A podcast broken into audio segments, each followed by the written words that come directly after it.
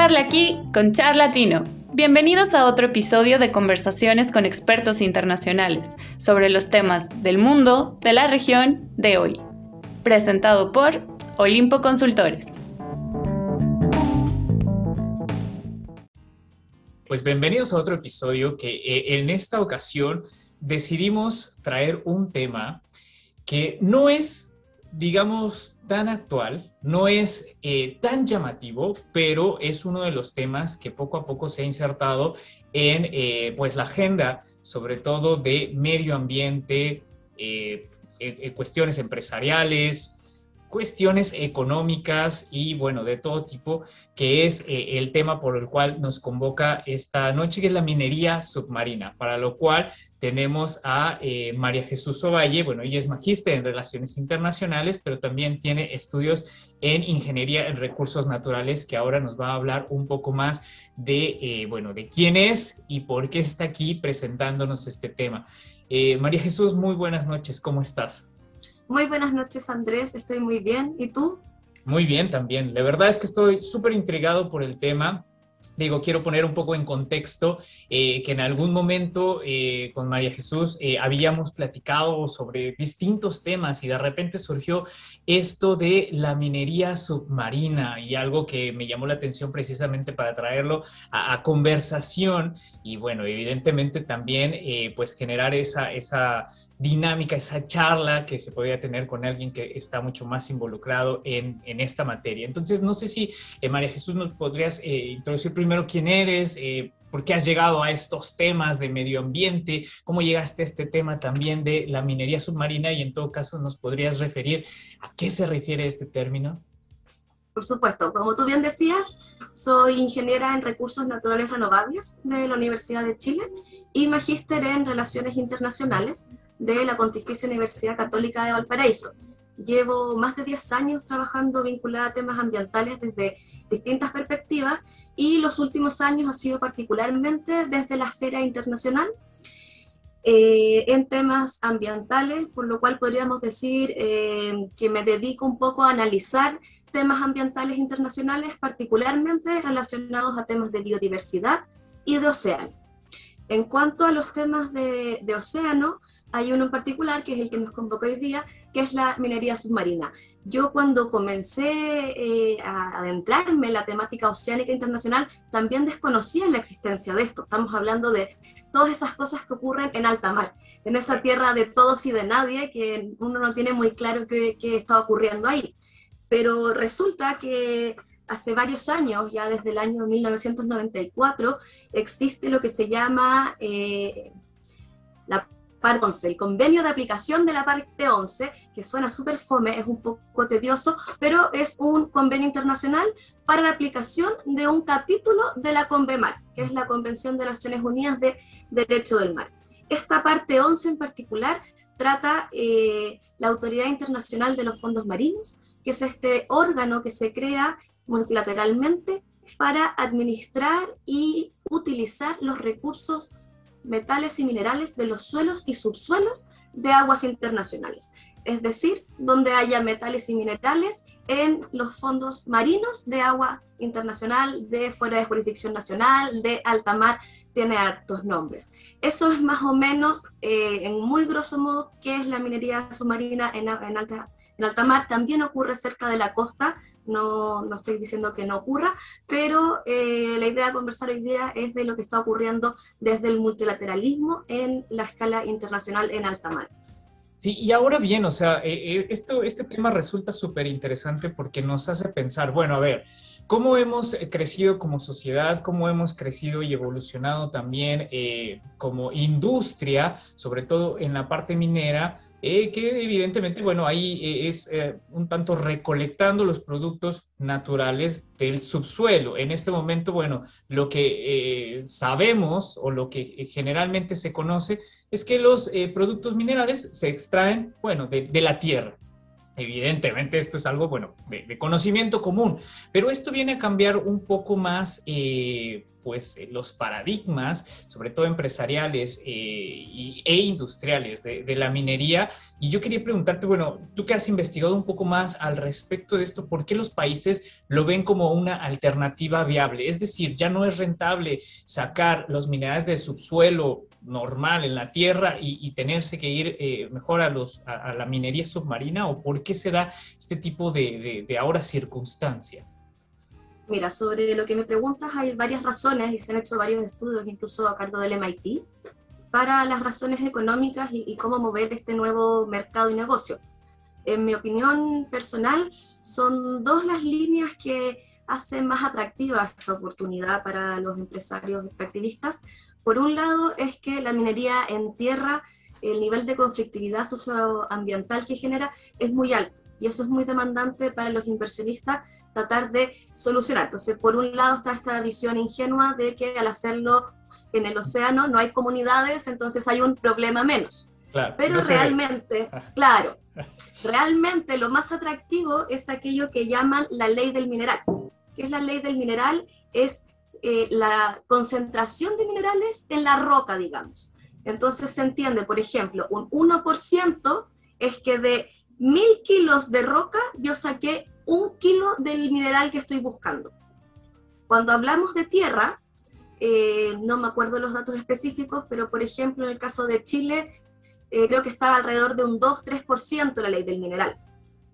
Cuando analizamos los, polido, los nódulos polimetálicos, eh, como un trabalengua, los nódulos polimetálicos, que es decir, que es roca en este subsuelo marino que tiene muchos minerales juntos, esta ley del mineral supera el 6%. Mm. O sea, entre que duplica, triplica o incluso más lo que se puede obtener en tierra. Entonces, desde una mirada meramente económica productiva, es muy atractivo. Perfecto. Y claro, y ese sería como el principal, a lo mejor, motor, en todo caso, para poder que las industrias más bien se, aventuren eh, a, generar este tipo de dinámicas comerciales. Ahora, evidente, esto es algo que creo es una pregunta obligada, esto genera un impacto ambiental, ¿no? ¿Y cuál sería en todo caso este, este impacto o por qué sería esto un problema?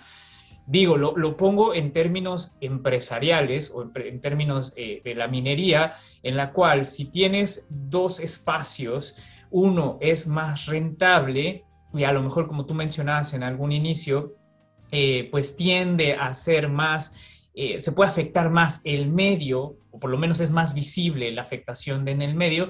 en la submarina es mucho más atractivo, es más rentable eh, eh, pero ¿por qué causaría esto eh, un problema o un, mayor problema al medio ambiente? Bueno, lo primero que tienes que pensar al respecto es que la minería en tierra es bastante destructiva. No es que sea más o menos visible, es severo el impacto, normalmente es irremediable y no en todos los países hay medidas para hacerse cargo como corresponde. Y esa misma lógica de negocio es la que se quiere llevar 4.000 metros en promedio para abajo. O sea, partimos de la premisa que están asumiendo junto al desafío ingenieril, que es mover este, esta máquina de romper montañas en tierra al fondo del océano, sumándole, imagínate, todo el aire que tenemos encima es una atmósfera. Cuando nos metemos al océano, cada 10 metros tenemos una atmósfera más. O sea, el doble cada 10 metros. O sea, el nivel de, de presión que van a estar sometidas esas máquinas es un desafío ingenieril que eh, falta estar seguros que lo pueden hacer al menos en igual condiciones que en tierra, que ya es destructivo para el medio ambiente. Por otro lado, el océano es muy poco conocido. Eh, el 65% de, del planeta básicamente es océano, cerca del 55% es alta mar. Y de todo, de todo el océano, porque solo un océano, que nosotros humanos le hemos puesto distintos nombres, eh, conocemos entre un 5 y un 10%. Entonces aquí entra un principio del derecho ambiental que es el precautorio. ¿Qué significa este principio? Ante la falta de certeza científica, no te vas a frenar en tomar medidas para proteger el medio ambiente. Entonces, eso es lo primero que yo te puedo decir. ¿A qué le va a hacer?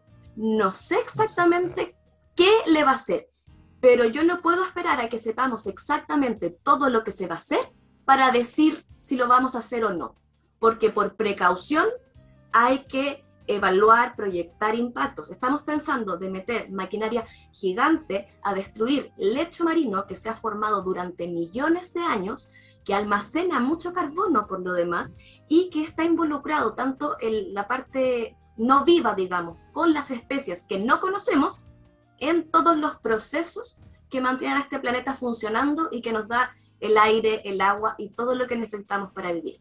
Además, hay otro factor no menor que la UNESCO, eh, si mal no recuerdo, en la década de los 70, declaró como patrimonio común de la humanidad los fondos marinos. Entonces también hay una afectación a ese patrimonio común para el enriquecimiento de algunas empresas o de algunos casos de algunos estados. Entonces, el riesgo también te lo podría dar en detalles mucho más pequeños y decirte, porque van a hacer una intervención aquí, eso va a levantar polvo, ese polvo se va a mover con las corrientes y va a caer donde están los huevos del último pez en peligro de extinción y se va a morir. O te puedo decir, van a meter un taladro gigante a hacer el hoyo y el ruido submarino puede alterar a las ballenas, a las tortugas, a los tiburones, se pueden ir a otro lado y ya tenemos también evidencia de que, por ejemplo, en el caso de los tiburones, el rol de los depredadores tope para la salud de los ecosistemas. Entonces son intervenciones de tal envergadura que hay que considerar tanto el patrimonio común de la humanidad como el principio precautorio al analizar en sus riesgos. Más allá de un número en particular o una cantidad, es en su tema global y sistémico lo que impacta. Porque como tú bien decías antes, seguimos buscando y buscando eh, minerales. De hecho, una de las justificaciones para esto es que se proyecta al 2050, creo, o 2100, un aumento en el 95% de la demanda de metales y minerales por los procesos, por los smartphones, por los computadores que nos permiten estar haciendo esto ahora, pero eso también es sin reconocer que el modelo imperante está destruyendo la Tierra. Entonces estamos utilizando una proyección que solo continúa deteriorando el planeta que tenemos. Entonces creo que todos esos elementos hay que tenerlo en consideración cuando pensamos el impacto ambiental de la minería submarina en alta mar. Ahora, yo, yo eh, sin, sin, abogar a, este, a, estas actividades, porque evidentemente, eh, o sea, yo la verdad no considero que, que sea eh, factible, pero pensando un poco en, la, en, el, en el sentido común, eh, tengo dos, dos, cosas ahí que obviamente eh, están libres de, a discusión. Número uno, eh, esas actividades en sí creo que ya se hacen por la extracción, por ejemplo, de, de petróleo principalmente, las excavadoras, y quiero pensar que, o más bien quiero, quiero creer que dentro de ese mismo espacio se podría hacer tanto una extracción a lo mejor de petróleo y de minerales, o sea, como para ahorrar en infraestructura, un poco para, para no desgastar los eh, tantos lugares para explotar, o sea, como que si ya explotamos uno, y como tú dijiste, ya hicimos una intervención, ya hicimos un hoyo, ya hicimos una excavación, podemos extraer, aprovechando que ya está una planta eh, de extracción petrolera, podemos también extraer mineral. Y dos, o sea, esa es una, una parte que viene junto con eh, las empresas, me imagino, y quiero pensar que también prevén, esto es voy a decir una cosa muy, muy, muy, muy ingenua, pero prevén resarcir el daño que están haciendo eh, en, eh, en, el medio que, están, que están interviniendo. No sé, ahí son, son dos cosas.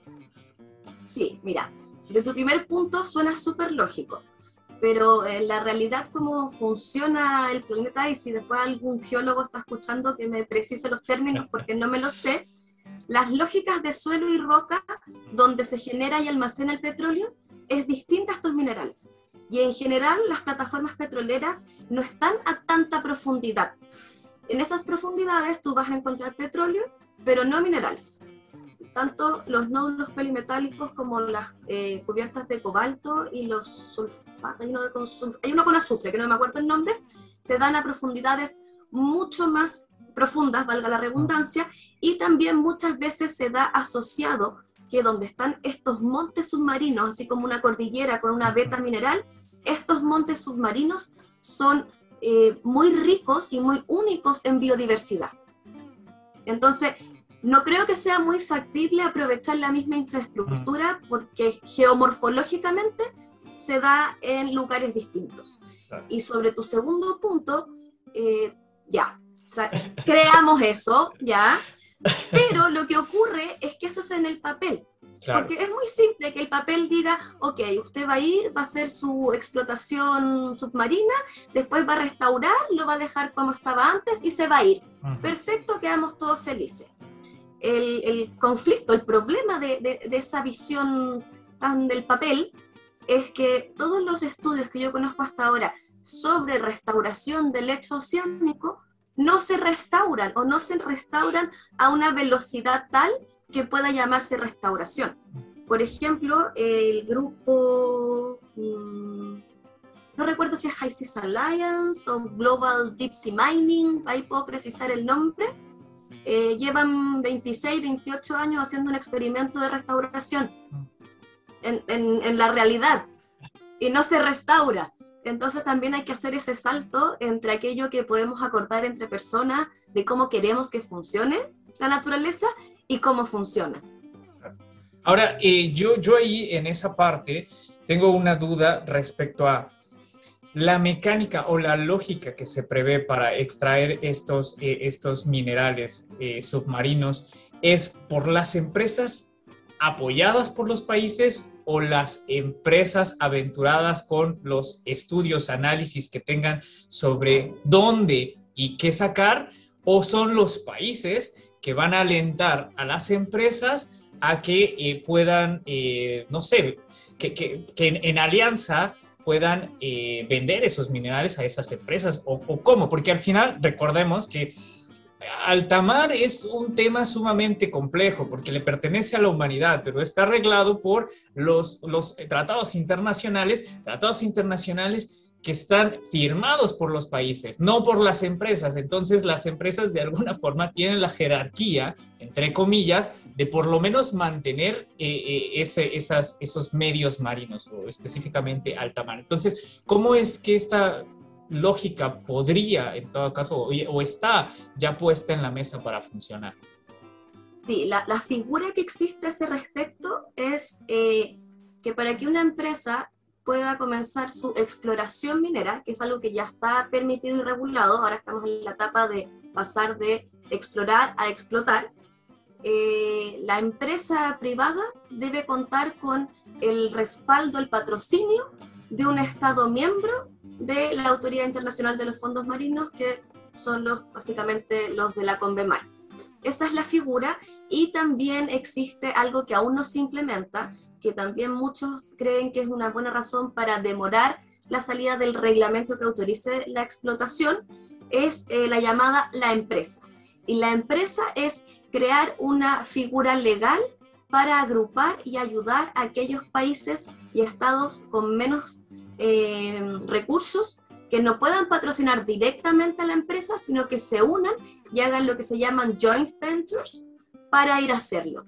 Esas son como eh, las dos figuras que se ven siempre con el respaldo de un Estado para ir a hacer las eh, intervenciones en alta mar. Un tema sumamente complejo y, bueno, esto obviamente creo que cada región en dado caso con, lo que tú nos acabas de, mencionar, estos patrocinios por parte de los estados y las empresas también que, que tendrán el capital para poder hacer, como tú decías, no nada más estos estudios, sino ya la extracción. Eh, pero bueno, hay, esto ya es una cuestión de perspectiva, obviamente no, no, no, no conocemos es todo, todo lo, lo, referente a esta materia, pero esto ya es, es más percepción y opinión respecto a lo que has leído y demás, pero ¿habrá entonces algunos países que se vean más aventajados que otros? Y esto es desde la perspectiva de las regiones, porque acá también estamos hablando que a nivel mundial hay algunas regiones que pueden percibirse a primera instancia como mucho más enriquecidas en cuestión de minerales que otras, o por lo menos por la eh, geografía o, la, o, la o, la, forma de la Tierra, también son más eh, factibles de, de explotar. Entonces, bueno, habrá, sin embargo, tú mencionabas, no todas las empresas ni todos los países tienen el capital y tampoco tienen los recursos tecnológicos y financieros para hacerlos. Pero ahí entonces, ¿cómo, cómo quedamos en ese tablero de, quién puede, quién no puede, quién ya está en eso, quién le urge y todo ese tipo de cosas? Claro, mira, ahí em, primero hay que entender que así como bien dices que eh, entre los países no todos tienen los mismos minerales o las cantidades o las facilidades de acceso, en el lecho marino ocurre lo mismo hay zonas del océano donde hay más concentración y hay zonas donde hay menos. Hay una muy importante y muy estudiada, como digamos, entre Norteamérica y Rusia, China. Hay otra que se está recién empezando a, investigar, que está como frente a, podríamos decir, Perú, Chile, pero más tirado hacia el medio, no necesariamente pegadito a la costa. Y hay otra zona muy importante en el Índico. Como es alta mar, todos los estados pueden ir a intervenir eh, donde quieran. Entonces, por un lado, se repite una dinámica que vemos en muchos otros negocios, que es que los países europeos, los países más desarrollados, tienen más capital para crear sus propias empresas o financiar a terceras empresas y hacer estas cosas. Pero también se da el caso de países en desarrollo que llevan muchos años y mucho tiempo eh, poniendo sus fichas, digamos, a esta oportunidad de la minería submarina. Me salta en este momento India, que tiene muchos contratos de exploración, y Corea también tiene muchos contratos de exploración. No necesariamente en el Océano Índico, pero también para ellos, por un tema de geopolítica, les queda más barato, digamos, ir a explorar lo que tienen al lado que irse a otra parte. Eh, también hay estados isla, que son los mismos estados islas que por el aumento del nivel del mar, producto de los efectos del cambio climático, van a perder sus territorios, que están impulsando o apurando los procesos multilaterales para que se dé eh, el vamos, digamos, a la, explotación, mientras hay otros países que son más cautos y eh, los menos, por una cosa práctica realista, que van por una moratoria a esta actividad. ¿Por qué digo que por lo práctico? Porque es algo que ya, digamos, empezó. Y si los estados hicieran una moratoria, entendiendo que las empresas igual están sobre ellas de una forma, no, no van a dejar de hacer su I más D en estos temas porque políticamente se haya acordado una moratoria. Entonces hay que definir regulaciones multilaterales que estén a la altura de regular lo que están pensando hacer los privados. No sé si respondo tu pregunta. Sí, no, sí, sí, sí. Y eso me genera todavía más dudas, obviamente, que eso es, eso es parte de lo bonito de, este tipo de temas, porque, eh, bueno, ante todo esto y ante toda esta coyuntura, participantes, eh, proyectos, eh, iniciativas y demás, yo, yo me pregunto, y, y, abusando un poco de lo que tú ya, ya conoces, esto se adhiere a los, o se pudiera, pudiera ser un potencial problema a, los, a la larga lista de, eh, de, dificultades medioambientales que ya existen actualmente, o sea, estoy refiriendo a eh, eh, emanación de, CO2 en el ambiente, de elevación de la temperatura, de que los polos están derritiendo, etcétera. O sea, esto potencialmente puede agravar más la situación o, Por supuesto. O, somos muy ingenuos.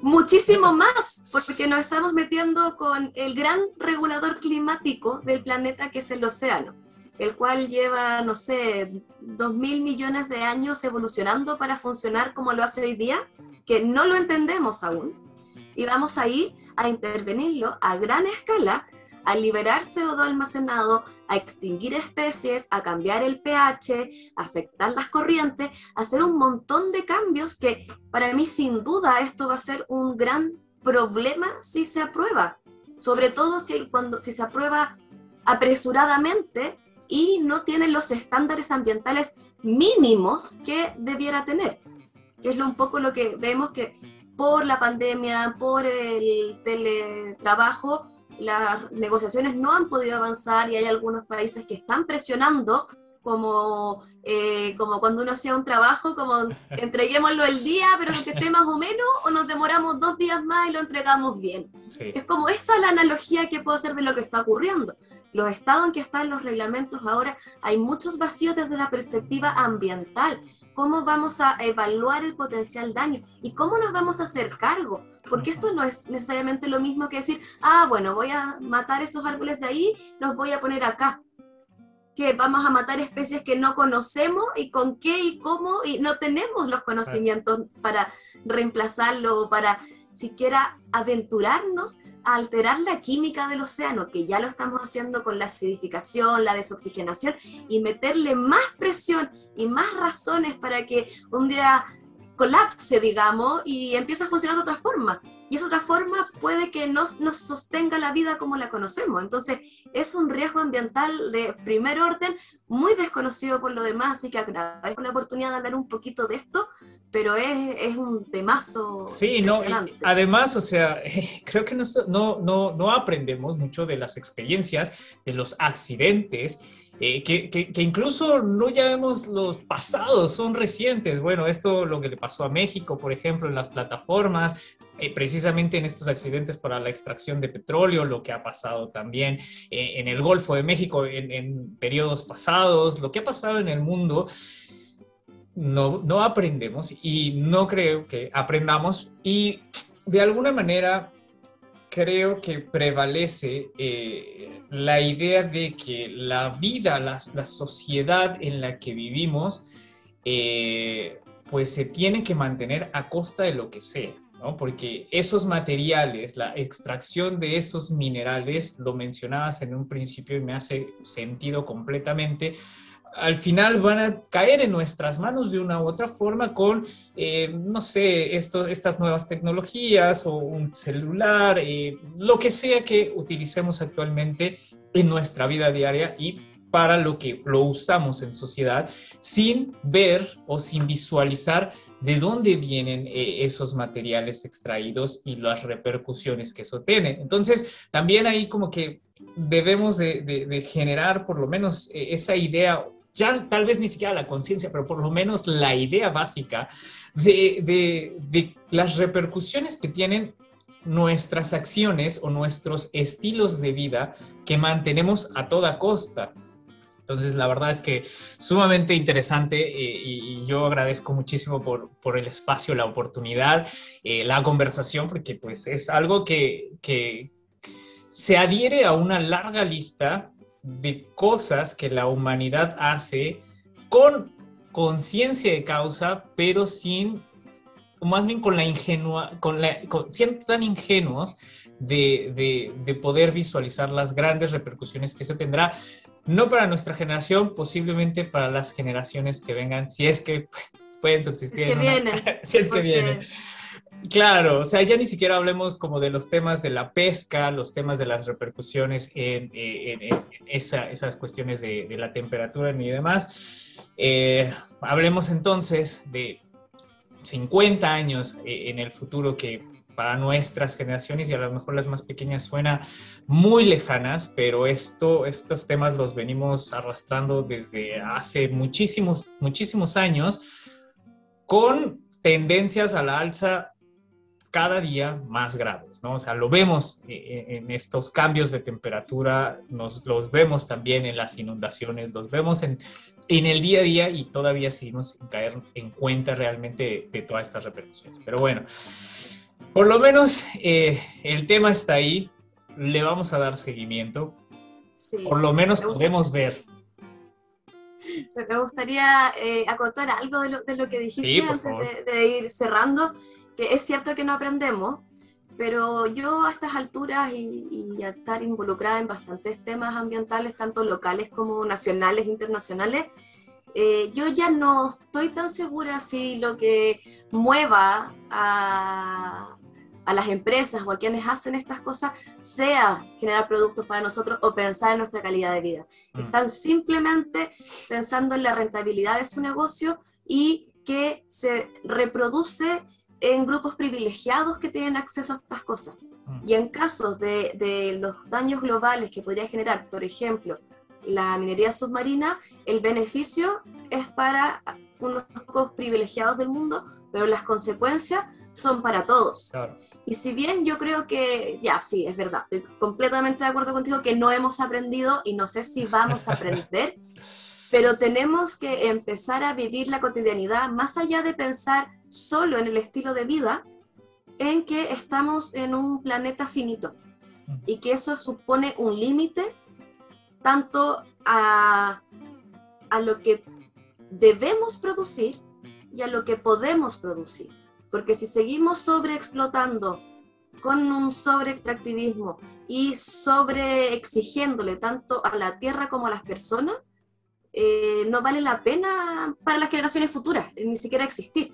Creo que tiene que haber ahí un, cambio profundo de cómo concebimos las relaciones del capital, el poder y los recursos en el planeta, para si estamos hablando de realmente mejorar calidad de vida, yo no me imagino cómo se pueda mejorar la calidad de vida de todos los pobladores pobres del mundo porque hay una empresa ganando más plata por sacar minerales de los fondos marinos. Entonces ahí hay un tema del paradigma también que hay que darle una vuelta de que si en 50 años todavía queda humanidad y todavía no vivimos con aire sintético en una cueva o en la montaña, estén los ecosistemas y esté este maravilloso planeta que nos da todo para vivir y nosotros como humanos nos empeñamos en creer que tenemos que hacerlo por nosotros mismos y la destruimos al hacerlo. Exactamente. Pues eh, Jesús, quiero, y para ir cerrando y para más bien eh, terminar eh, este episodio, agradecerte pues obviamente seguirnos en nuestras redes sociales. Jesús también ha escrito algunos artículos que después podemos poner ahí alguna liga para, para ver este tema.